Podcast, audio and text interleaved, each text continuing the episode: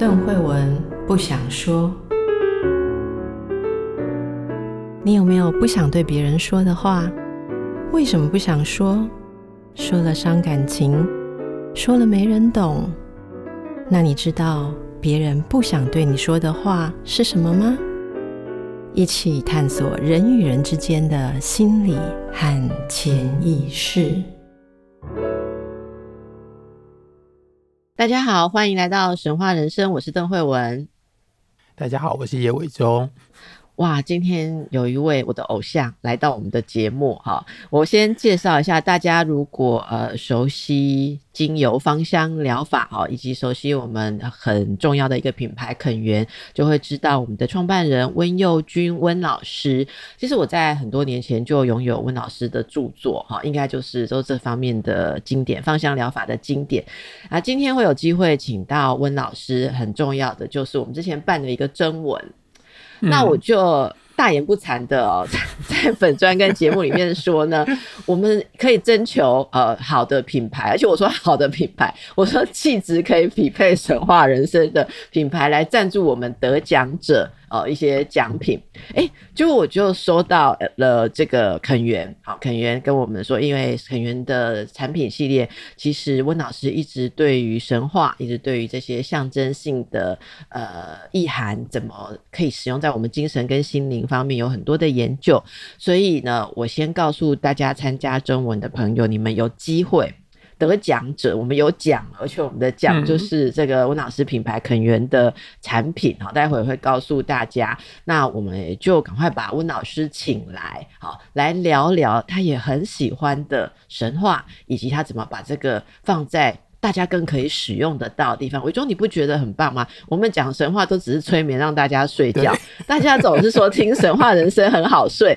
我现在要让你真的好睡哈。温老师可不是只有让你听了睡着，他是真的可以治疗你身心的一些症状。所以先欢迎我们的温佑君温老师，你好啊，邓医师好，叶博士好，很开心来到这个节目。你好，是呃，老师，我想先请你介绍一下你一路的历程啊、哦，你是怎么样创立肯源这个品牌？应该是一九九八年到现在了，对不对？肯源的精神是什么？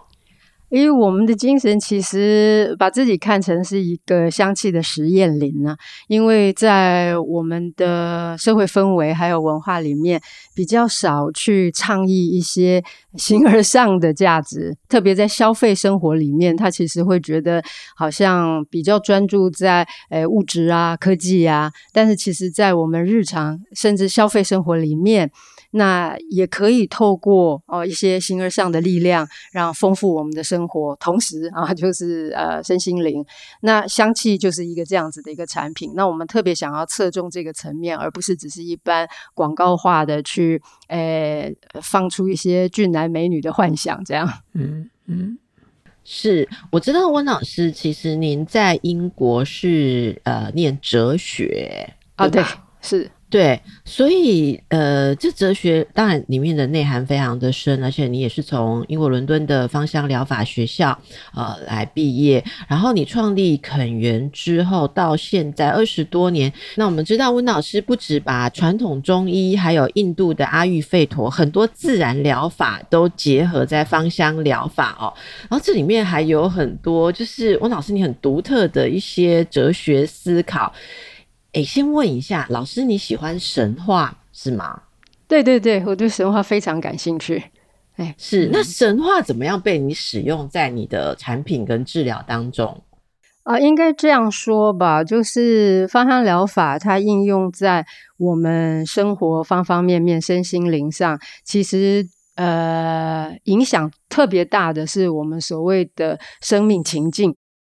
那生命情境就是，比方说，你今天处在一个，嗯、呃，你觉得你自我没有办法彰显出来的状态，那你很呃憋屈，然后或者是最近大家台湾开始进入到 Me Too 状态，然后各种的啊、呃、一些也是女性的自我的重新的啊呃，呃去可以宣发出来，那这个都是生命情境嘛。然后呢，在这些不同的状态中，因为我们二十几年来在面临学生啊个案的他的各种呃身心联动的一些情境下，发现精油的确可以给他支持跟力量。那所以呢，嗯、我们就觉得设计一个呃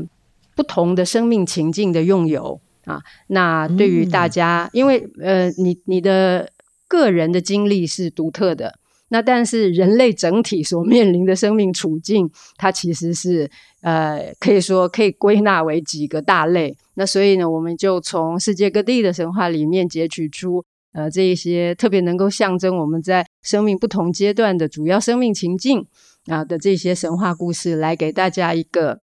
想象的空间，然后呢，大家在自己的个人经历里面去跟这些不同的神话连接，然后得到一些力量。这样，我我觉得老师刚才讲这段对神话跟就个人经历跟人类共同经历的这样一个感觉。感觉跟伟忠在解释为什么要谈神话的时候很，很有讲过很神似的话。伟忠，你是不是有什么呼应？你也是这样看？我可能有说过，但是我我是这样子看，但是我觉得温老师讲的比较清楚，就是我们很很具体的有抓到一个什么东西。嗯，伟忠，请问一下，你有使用芳香疗法吗？我没有问过你这个问题。有哎、欸。你有你你也会你也会这样用精油把自己身体抹香香的。我并没有抱持的一个真正的，比方说治疗改变什么，但是我家有很多罐精油，就放在放在后面。那你知道怎么用吗？我们的用法反正就是有一个像容器的样，反正下面可以点蜡烛加热，然后上面有一个装水的东西，然后把精油倒在上面。然后下面蜡烛点完之后，房间里面就都是这个味道。那通常是在冬天的时候，就是尤其是鼻子不通的时候，会用精油。你看，老师 来，老师点评一下。嗯、所以伟忠显然知道精油这个熏香疗法，可是从他刚刚的叙述，我们应该知道他对于用哪一支精油没什么概念哦，是不是？其实我觉得愿意去亲近它，就是一个很好的开始了。因为香气真的是，呃，打开我们想象空间的很一把很重要的钥匙、嗯、啊。因为这个跟我们神经系统的结构有关系嘛，所以因为你整个嗅觉系统跟你的呃，就是我们所谓的情绪脑是连接在一起的嘛。那还有我们的记忆，然后所有的神话其实都沉淀在我们的记忆里面，嗯、我们个人的神话，我们整体人类的神话，所以。我觉得叶博士会去用精油一点也不意外啊，嗯，真的。然后这里我们就要跟大家讲一件事哈，诶，这个老师这边肯园最近有一个展哦，有一个展览，这是因为诶，我们肯园有一个系列，好，叫做梦游神话梦游系列。梦游不是睡不着，而不是不是睡觉中起来走路那个梦游，而是。而是梦跟精油的油，好，那在这个系列里面啊，老师就结合了很多神话的意涵。刚才说的神话集结，或者说沉淀着人类一种集体的情境、集体的反应，好，或者我们荣格心理师喜欢说的，就是原型的一种原动力跟影响力啊。嗯、那这个系列。呃，等一下，请老师来介绍哈。那这个神话梦游系列就是我们这一次征文比赛的奖品哦，好，就是奖品。然后 这个参加者、参赛者如果要写文章，缺乏灵感，你看老师在鼓励大家，缺乏灵感可以去垦园闻香激发灵感。所以走进去是要说我是要来写征文的，这样就可以让他们闻一闻，是不是？老师介绍一下，是在。你们肯园的和平店，欢迎大家去激发灵感。然后肯园还有二十五周年的纪念展览，刚好是搭配大家要写作的这段时间，六月一日到六月十八日，总有这么妙的事情，赶快请跟大家介绍一下。我觉得这个应该也不是巧合哦，就是呃，大家的。想念，然后还有大家呃念想，应该这样说呢，能够集结在一起，然后使我们的活动跟这个节目，还有喜爱神话的朋友们都有机会能够结缘。我我相信这个不是偶然。嗯、然后那嗯、呃，我们因为今年是二十五周年嘛，肯园成立了二十五周年，那我们办的这个展览呢，就是以这个神话梦游十二个神话的故事，来自于世界各地的。呃，包括台湾的啊阿美族的阿里盖盖哈，那这个十二个神话的故事，呃，来呈现的我刚刚所描述的人类的生命情境嘛。嗯那这个展览比较特别的地方，是我们邀请到一个芬兰的艺术家。那他是一个呃视觉织品影像上面有特殊造诣的，可以讲是芬兰国宝。因为在欧盟哈，他那个总部，他们每一年啊都会有诶不同的轮值国家在他们的大厅展览。他们代表的那个艺术作品，然后呃，我们请的请到的这个芬兰艺术家库斯塔，就是嗯，代表芬兰啊，就是以他的这个织毯作品，然后呃，陈列在呃欧盟的那个他总部的大厅里面，然后他也承接了很多 世界知名品牌的呃一些设计，就是他的那些呃图像的设计，比方说他曾经去首尔。那就是受那个大大品牌 Hermes 的邀请，那就替他们设计图案。我们看 Hermes 有很多也是蛮具有神话梦境的啊，那一些像 scarf 啊，就是围巾呐，哦，或是这些呃图案啊，有很多就是他设计的。所以我们很高兴可以请到这样子的一个艺术家来为我们这样的一个神话香气系列那设计。很大型的织毯，这些织毯都是在荷兰的那个呃编织博物馆那边所制作出来的，所以它不管是本身很特殊的设计，还有就是那个织编织的工法啊，都很值得一看。那最主要是为我们这个节目的听众来说的话呢，因为它的设计图像特别的丰美灵动，特别能够跟呃这种不同的植物香气所串联出来的那种。无限宽广的想象空间哈，能够呈现出哈像那样子的一种情境，所以我们用他的织毯的图像来带领大家进入这一些不同的神话的情境里面去，而大家也就有可能在这个呃不同的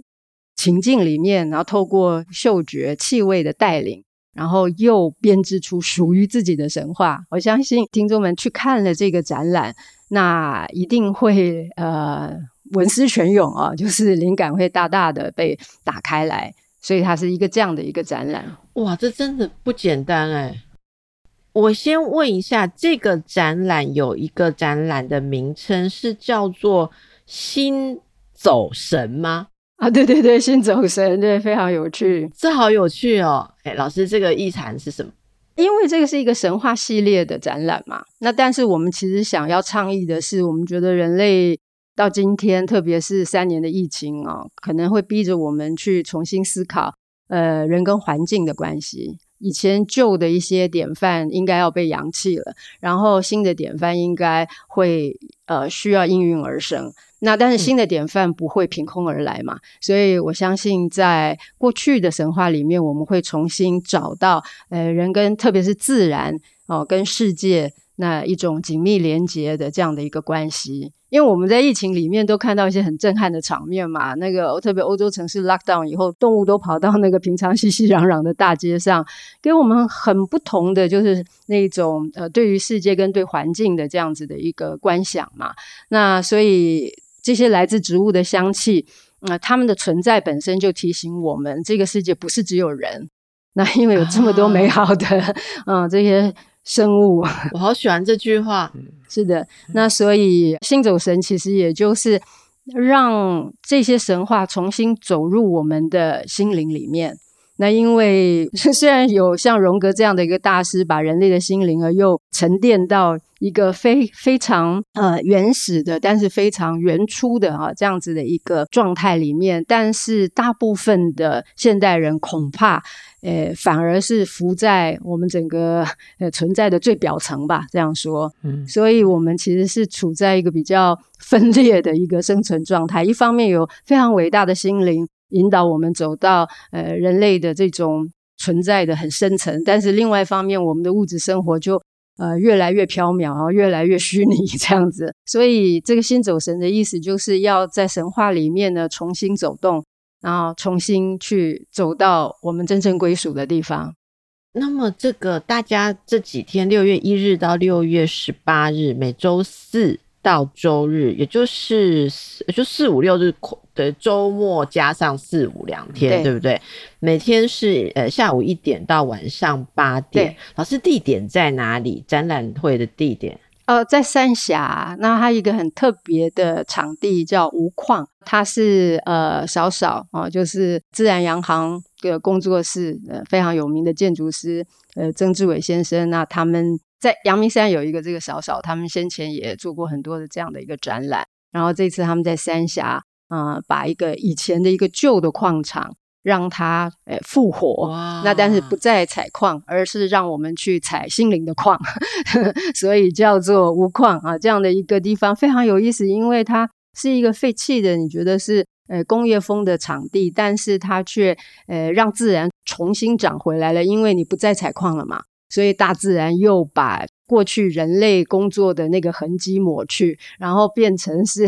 在那些断岩残壁里面长出哈那个自然的风貌，重新把它包围住了，非常有趣的场地。然后呢，再加上诶库斯塔这个芬兰艺术家的非常精美啊，非常。灵动的那个大型的那个织毯，我觉得大家在那个地方，我们的先前因为已经展了一个礼拜了，那很多朋友去啊，甚至都去两三次，觉得那个网美照拍不完。哇，好，所以大家一定要把握机会哦。我们会把这个展览的资讯跟地点放在我们节目下面的资讯栏，好，大家就自行把握。伟忠已已经忍了很久，想要插嘴啊，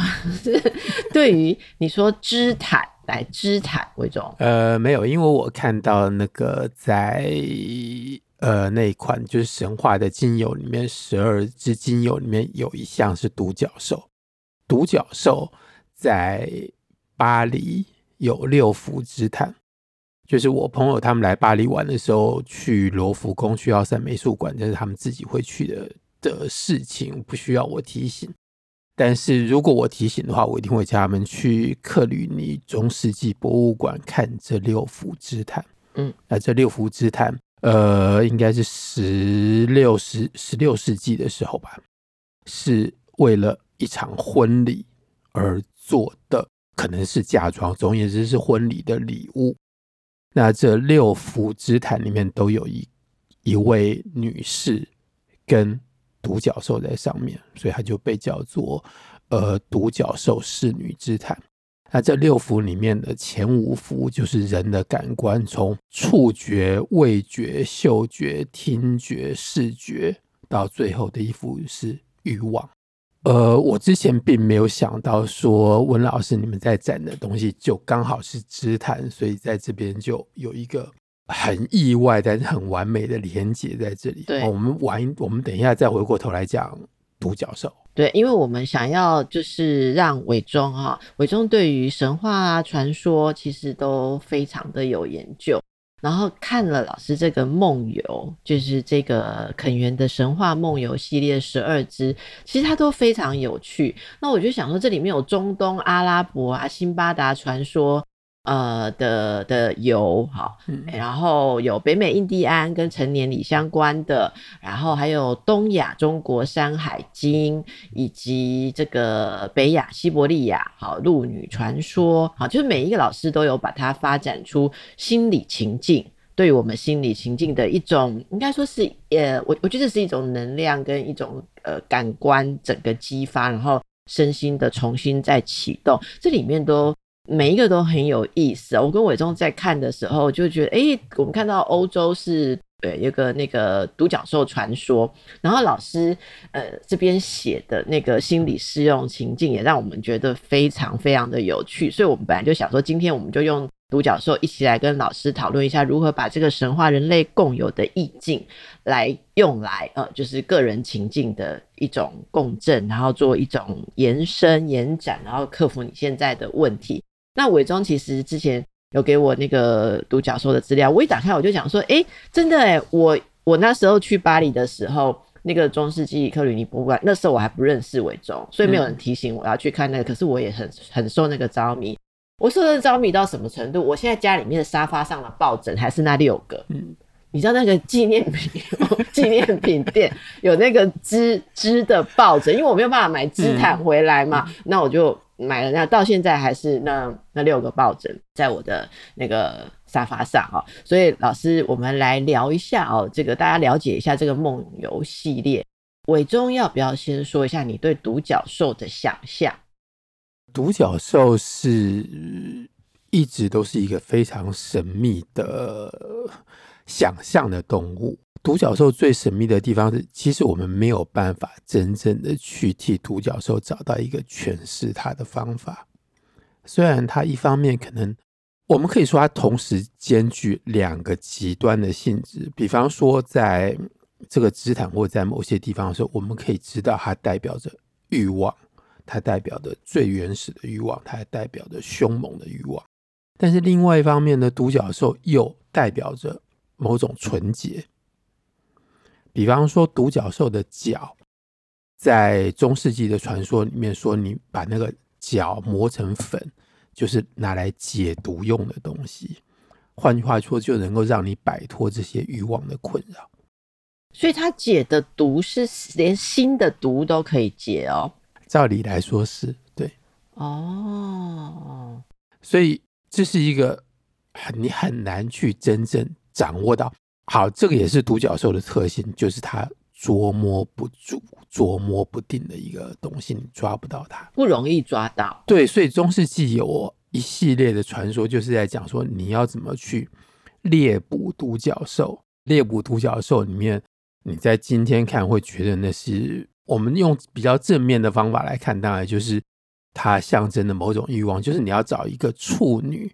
来去当诱饵放在那边，然后独角兽就会来，你才能够抓到独角兽。所以独角兽这种传说跟神话生物，它喜欢处女，嗯，是就一定要纯洁的人这样子，而且是女性，对，会被一个完全纯洁的女性所吸引的。另外那方，我们不知道她是完全的纯洁，或者是反过来是一个完全的不纯洁。好，那我看到温老师把。独角兽跟爱情连在一起，我觉得实在是太美好的连接跟想象，所以我很想知道温老师为什么会做这样子的连接。是，然后我跟慧文在这方面都还有很多的疑问。老师啊，我知道老师他。读很多很多的东西，然后当然神话非常多。老师会选这十二个来做梦游系列，我猜一定是老师最有感，或者刚好这十二个更可以 cover 不同的情境。请老师来介绍一下，在这次呃这个肯园的神话梦游系列里面，这个欧洲独角兽传说这一支相关的游哈，哎，老师认为他是来处理什么样的个人情境？为什么？哈，老师对独角兽的。这个想象是什么？我们一直以来啊，都呃很钟爱独角兽，因为不管是这个神话，或者说它的衍生的啊那个意涵。那我们在跟个案讨论的时候呢，我们都试图去捕捉自己的独角兽。嗯、意思就是说，其实每个人都有他自己的那个欲望好，像又不是刚刚提醒的。这些欲望，呃，很多时候会被认为是好像可能我们羞于去面对的。那但是那些都是我们真实的呃力量，其实是欲望，其实是力量，呃，而不是责罚。很多时候我们觉得因为有这个欲望，所以我们受苦，但其实呃欲望同时也是力量。然后，所以怎么样子去捕捉那个独角兽？怎么样让自己回到那个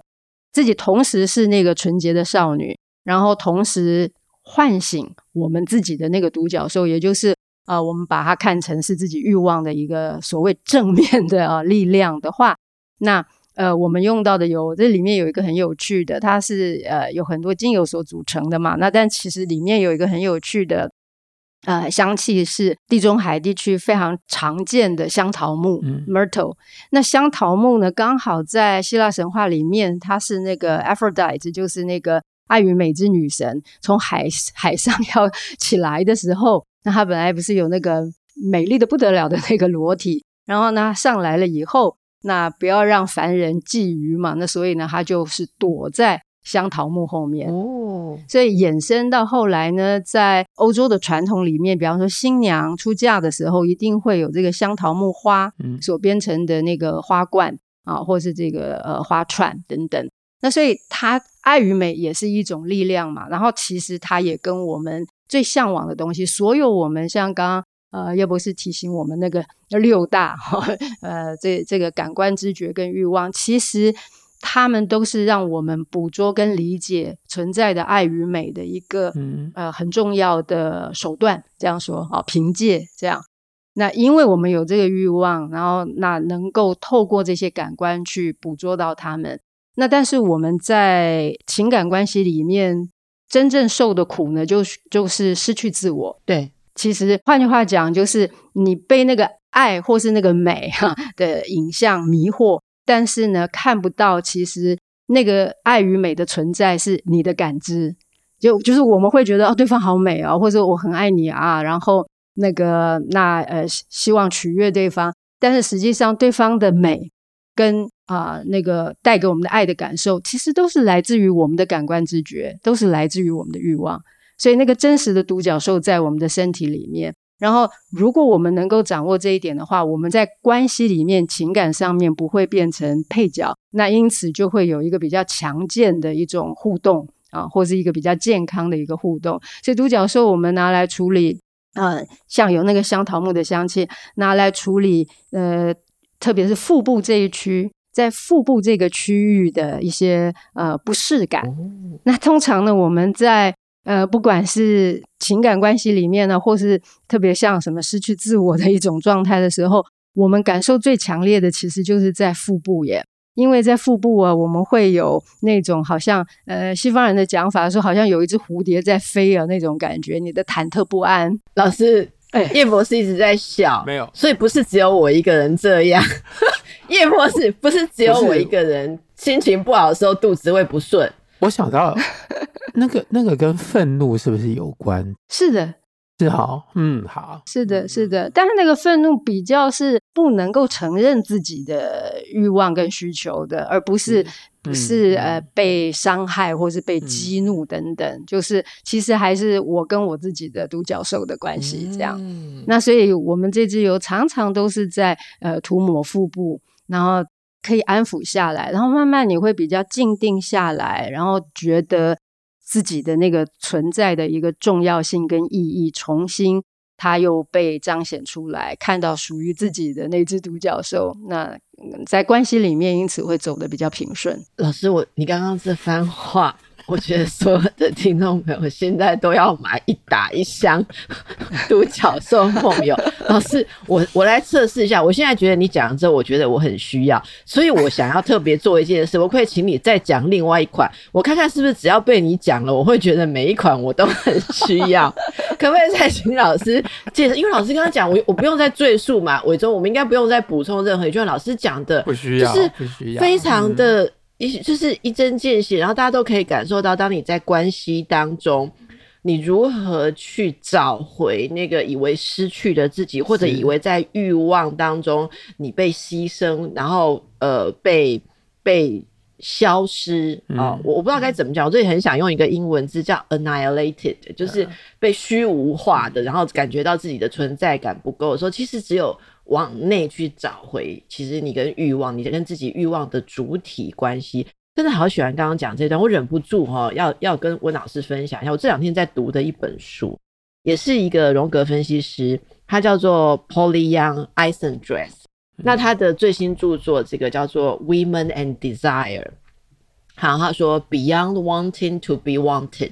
我觉得这文老师应该会很喜欢这本书，说不定你也读过。那我读了非常震撼。这本书他就在说，女性跟欲望的关系，通常女性能够想象的欲望是我要被别人欲望。嗯，我们欲望被欲望，是、嗯、I want to be wanted。嗯，那在这样子的状况之下，常常会产生非常多的身心问题。然后他在说的这个身心问题就是。所有的都要导向你要变成 the subject of desire，就是你要变成欲望的主体。可是怎么变成欲望主体？他用了一本书来写。我们温老师刚刚五分钟就已经讲了这里面的重点哦，所以我觉得大家真的，如果你有这方面的问题，可以回放一下刚才那段，真的非常美，而且非常诗意。的一段话。好，那就老师就让我任性一下，我就想测试一下，再请你讲另外一只梦游，会不会讲了我们大家又觉得对对对，真的也很符合我们，好不好？你选一只。好，因为我我们这个节目好像呃谈比较多欧洲的神话嘛，那所以我也顺应这个的特色，那可以提另外一个，因为呃刚刚独角兽是凯尔特啊，就是比较爱尔兰这一带的，那呃希腊神话是大家很熟悉的，那在这个里面我们也有一只酒神拿来做代表，然后从以前到现在哦，酒神都是呃大家特别喜欢的一个主题。那我觉得酒神这个主题，尤其对我们东方人来讲，讲启发性更大。那因为酒神本来他这个故事呢，就是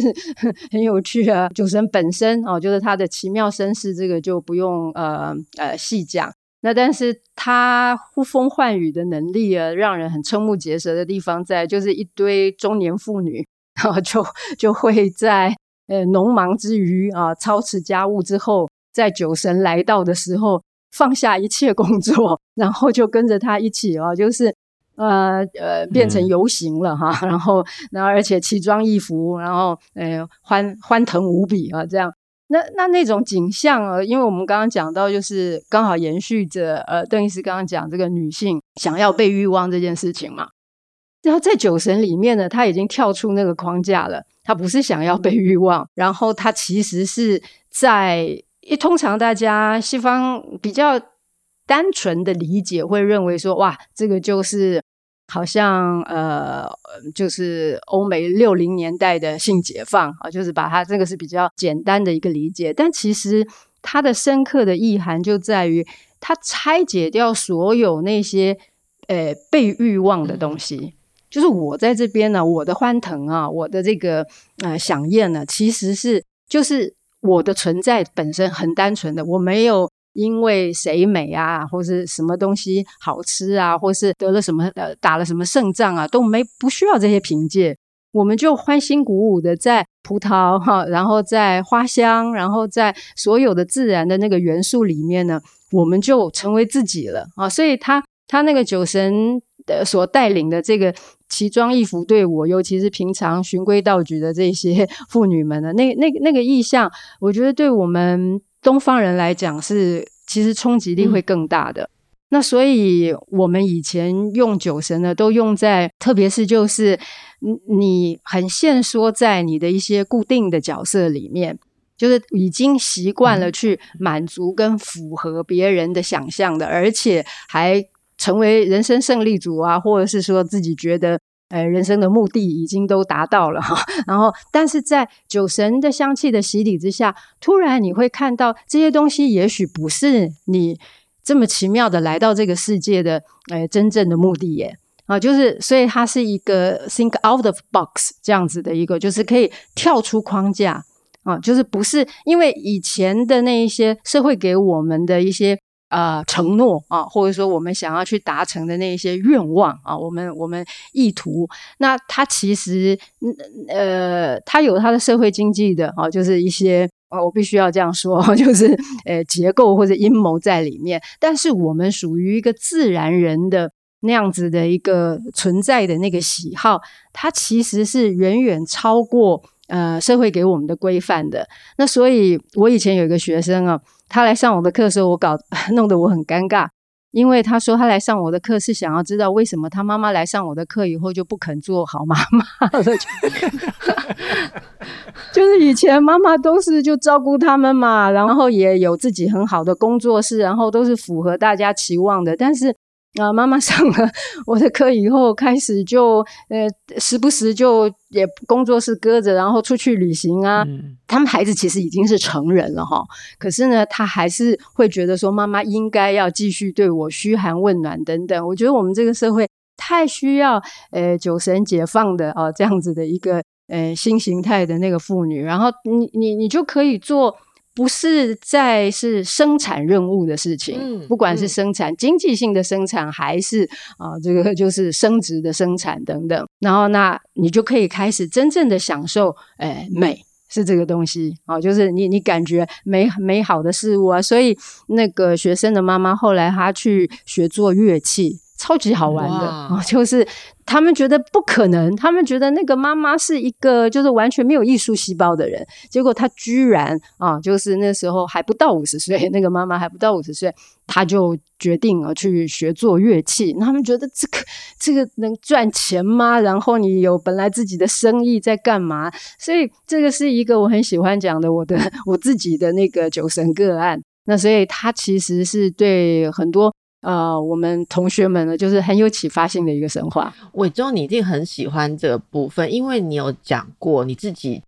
那个点点说你要讲一集阿波罗精神对应酒神精神，你记得吗？我我等一下把那个连接找出来附给大家，因为老师刚刚有提到酒神的背景，包括他的出生背景啊，嗯、还有跟阿波罗一些对照，你有没有要补充的？在酒神这方面，我先讲一个，就是。刚温老师这样讲完之后，我把除了独角兽还有其他，我看到我另外还有一个觉得很有感的是陈年里的那一支精油。我把这些通通都连在一起，我想用一句话来做一个我自己的小结论，就是温老师的精油主要是让人。增加一个人的主动的力量，是您说的太好了。这个主动的力量在我们每个人的体内当然都存在，但是我们往往忽略或者是压抑了它。像比方说，在那一套呃独角兽的姿态里面，我们很清楚的看到那个主角是女人，就是欲望是她自己去提出，她掌握在她手上的东西，而跟。男人无关，我们可以这么说。好，跟社会的外面无关。另外一个，在酒神这边，我刚刚想到就是，所以呢，除了赋予一个主动的力量之外，温老师精油在这样子的想象里面，是不是同样有保护一个人免于呃？暴力的太直接的打击，因为不管是酒神，或者是像成年礼那样子，事实上，呃，那是一个面对一种暴力的情境，而那个暴力可以是体自己体内的暴力，可以是外在的暴力，而呃，感觉上就是我们除了唤醒那个主动的力量之外，有某个东西在伴随着我们，不让那个。暴力产生破坏，而变成一个正面的力量。我我蛮好奇，伟忠你会联想到暴力，我我的理解不知道正不正确，因为呃，如果说是唤醒自主意识或者是自我，嗯嗯、例如说像成年礼这样子的过程，其实成年礼在所有的人类学的文化里面，它都要非常的残酷，就是这样，它必须是。你一定要有机会死掉，而你没死掉，你才叫通过考。因为所以成年礼绝对不会是说唱歌跳舞，然后打扮成孔子，是吧？是，对不起哦，对不起。我的意思是说，真正的成年礼，它本来的那个仪式，一定要让你觉得说你死过一次，然后你重活了嘛，哈。那所以你说到这里面，是他要面对外界或是社会，在这个宗族部落里面很严苛的规范，而我挺得住，我能够在这个系统里面活下来。可是这本身就是要非常，我我觉得那个死掉死一次的那个死掉，就是自己很童真、很原始、很奔放的一种一种自在。然后你要你要。你要愿意杀戮某些东西，经历某些残酷，或看着你的同伴没有冲过童年里的同伴死掉，嗯，然后这里面你会增加你的韧度，可是也可以说是你的硬度。好，那这这是一方面，但是酒神却是很有我对我而言是有点平衡这一个系统，说它可以不受这么多目的性或客体的宰制，因为酒神显然不会是他们的系统里面的乖乖牌，就是你那时候讲他跟阿波罗的对应，其实。阿波罗看起来非常的正面，但是伟忠那一集其实有讲到说，那也是他的一种任性，嗯，那是他的一种，那些两个是非常相对的哦。所以你说这个是我的理解，是你刚刚讲的那种，这里面也是可以平衡或保护自己在对内在自主跟暴力的一个关系。是好，那我们来听听温老师觉得你讲了之后，嗯，有有没有理解他的？这个作品跟产品，或者说我哪是有什么其他的看法？成年礼的部分确实是这样，没有错。特别是那里面香气的选择呢，呃，基本上都是在处理一些非常极端的情绪的，哦、呃，就是你在极致的呃一种啊、呃、考验之下，或者是说呃，因因为刚刚邓医师讲的很好嘛，你要死一次嘛。然后结果你要没死嘛？那所以那那种打击之下，然后呃，他特别是我们那个青春不死的一个精神，就是我们其实到后来，像 又要讲到现在，大家都在呃热议的那个 Me Too，, Me too. 就是有很多人会觉得说啊，这个世界就是这样啊，啊男男人就是这样啊，就是那个已经掉到了我们的很多的思路，都已经觉得这世界就是这样这样的一个状态。那但是成年礼其实是有一股那个怒气，那个怒气是我我不要这个世界就是那样，然后那我要打出一个我在这个世界里面的我想要的样子，在在这个里面，他有一个很强烈的那种情绪在里面，所以呃，我们在成年礼的那个用油里面，呵 呵可以讲就是处理东方医学里面所谓的火的元素，嗯、各种火。啊，包括这个脸上冒的这个痘痘，然后包括头痛啊等等这种身体里面各种火的表征的东西，然后在这些香气里面，慢慢慢慢让你去重新去看到底那那那把火是从何而来，那我要怎么去呃。呃，可能是掌握这个火，或是怎么样跟这个火呃并存，而不是被它吞噬这样子。因为如果被它吞噬的话，其实就被打败了。那所以刚刚叶博士讲的，他像那个暴力的东西，其实是呃我们很多体会的。因为那个暴力也不是青年人的专利，其实是很多很有良心的成年人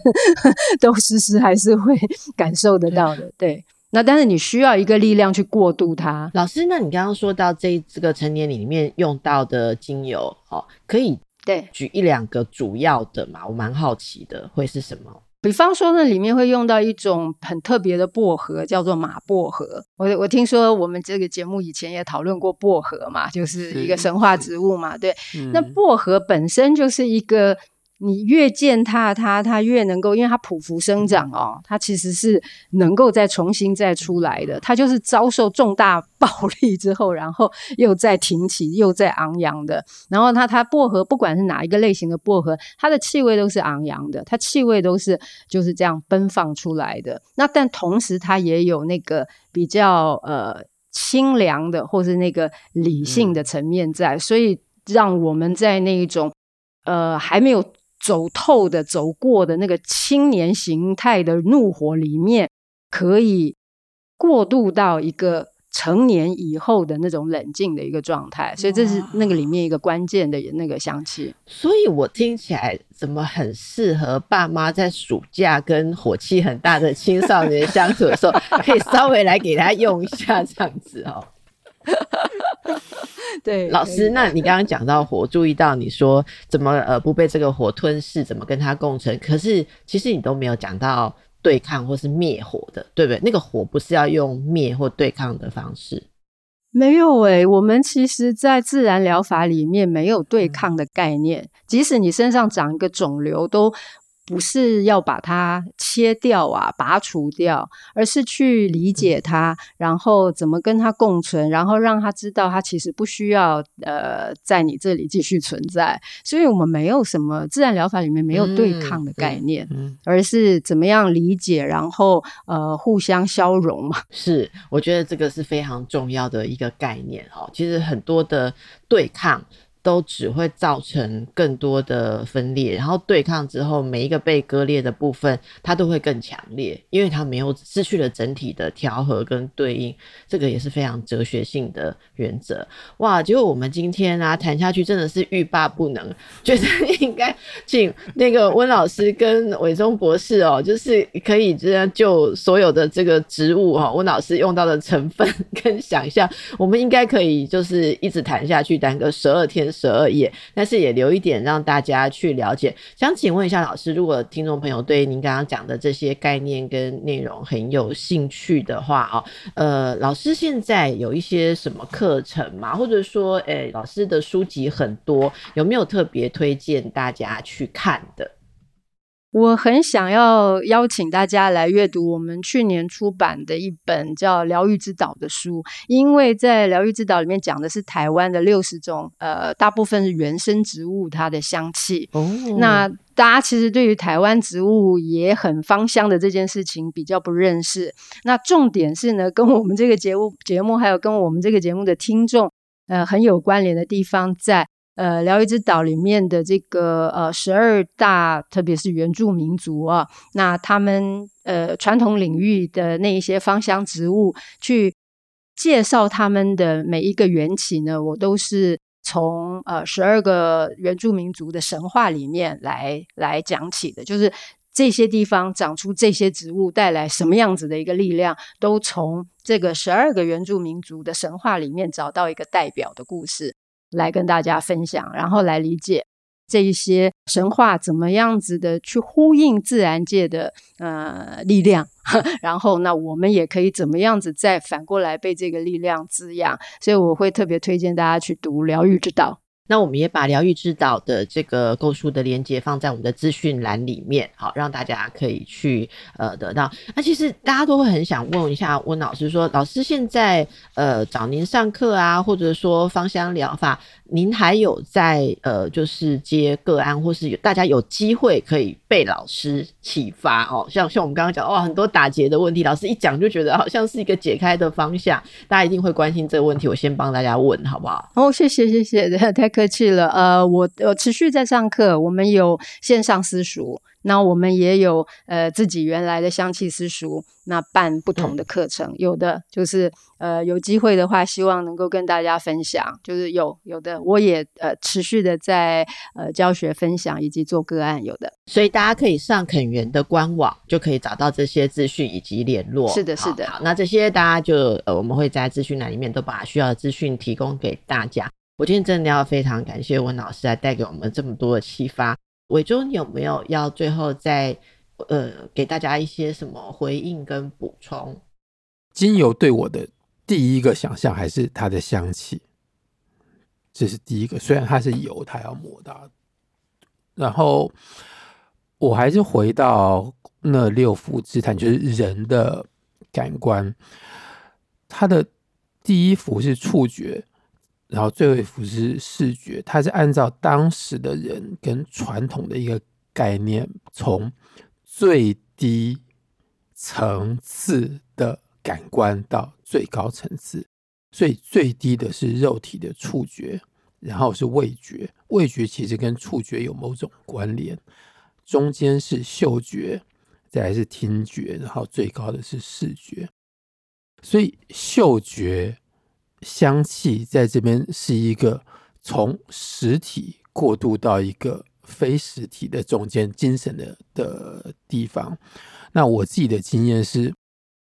比方说我在法国的乡间，尤其是在南部，你在走路的时候，你突然间会闻到植物的香气，而你闻到植物的香气的那一刻，你会对自己是一个提醒，就是。我在自然里面，那有时候在，即使是在城市里面，你经过一条巷子，的巷子里面有种非常香的玫瑰花，也是一样，你就会突然间从一个城市的环境里面提醒自己的存在。对，对，我在另外一个地方，没错。所以这是这是我对于香气的一个我自己的反应。所以刚才温老师一开始就说了，在疫情这段时间，我们使用植物或者是，是呃，像是香氛精油这些东西，会提醒我们，除了人类，还有其他的东西存在。所以这是可以，我我觉得会让人类在陷入自己很极端、很受限的一种，嗯，要与不要，或者被这些东西折磨的时候，会回到一个更宽广的一个世界。而且我也好喜欢伟忠刚刚提到的，嗅觉是处在呃实实体层面跟精神层面中间的一个交接。所以我终于突然间也终于理解为什么呃像芳香疗法一直是我们身心。两个领域要结合的时候，嗯、想要把这两边拉起来的人，几乎都会从到嗅觉哦这些东西。嗯，不过我相信温老师一定会告诉伟忠说，精油的效用不是只有透过嗅觉，就是它其实皮肤吸收或者是服用什么有很多的做法嘛，对不对？老师对吗？是对，但是我觉得吸闻它的影响真的是最直接，而且是最强大的，嗯、这个是完全没问题的，是进到。直接嗅觉进到脑里面，我喜欢。好，那今天的时间我们呃，虽然大家意犹未尽，好，有更多的资讯。那首先大家不要忘了把握时间去看这个展览，好。那我今天要非常感谢伟忠，还有温老师，以及将要带给我们。征文比赛得奖者的这个令人心动的奖品，让我不禁也觉得我真的也要拼命把我的写出来。维中，你会写一篇吗？会啊，我那时候有说我们两个都要写一篇啊。我有答应你吗？有啊，我有答应你。老师有没有什么哪一只梦游，我猜一擦就可以拒绝别人的要求？哦，我开玩笑哈。好，那所以大家都要好好写。那个温老师如果闲来无事也给我们来一篇，温老师一定得首奖。然后你可以把自己的赠品带回去，这样哦。好，大家非常开心，也希望呃神话人生啊跟这个肯园的爱用的朋友们两边，大家如果本来没有交集的，我们可以连集扩大一下，好，大家都可以知道彼此呃都在这样子的领域呃有着同样的好奇，同样开放的心灵。今天非常祝福我们的听众朋友们，所有你们想要的资讯，我都会放在资讯栏里。好，那谢谢我们两位参与我们的讨论，也谢谢大家，祝福大家，拜拜。谢谢大家，拜拜。拜拜。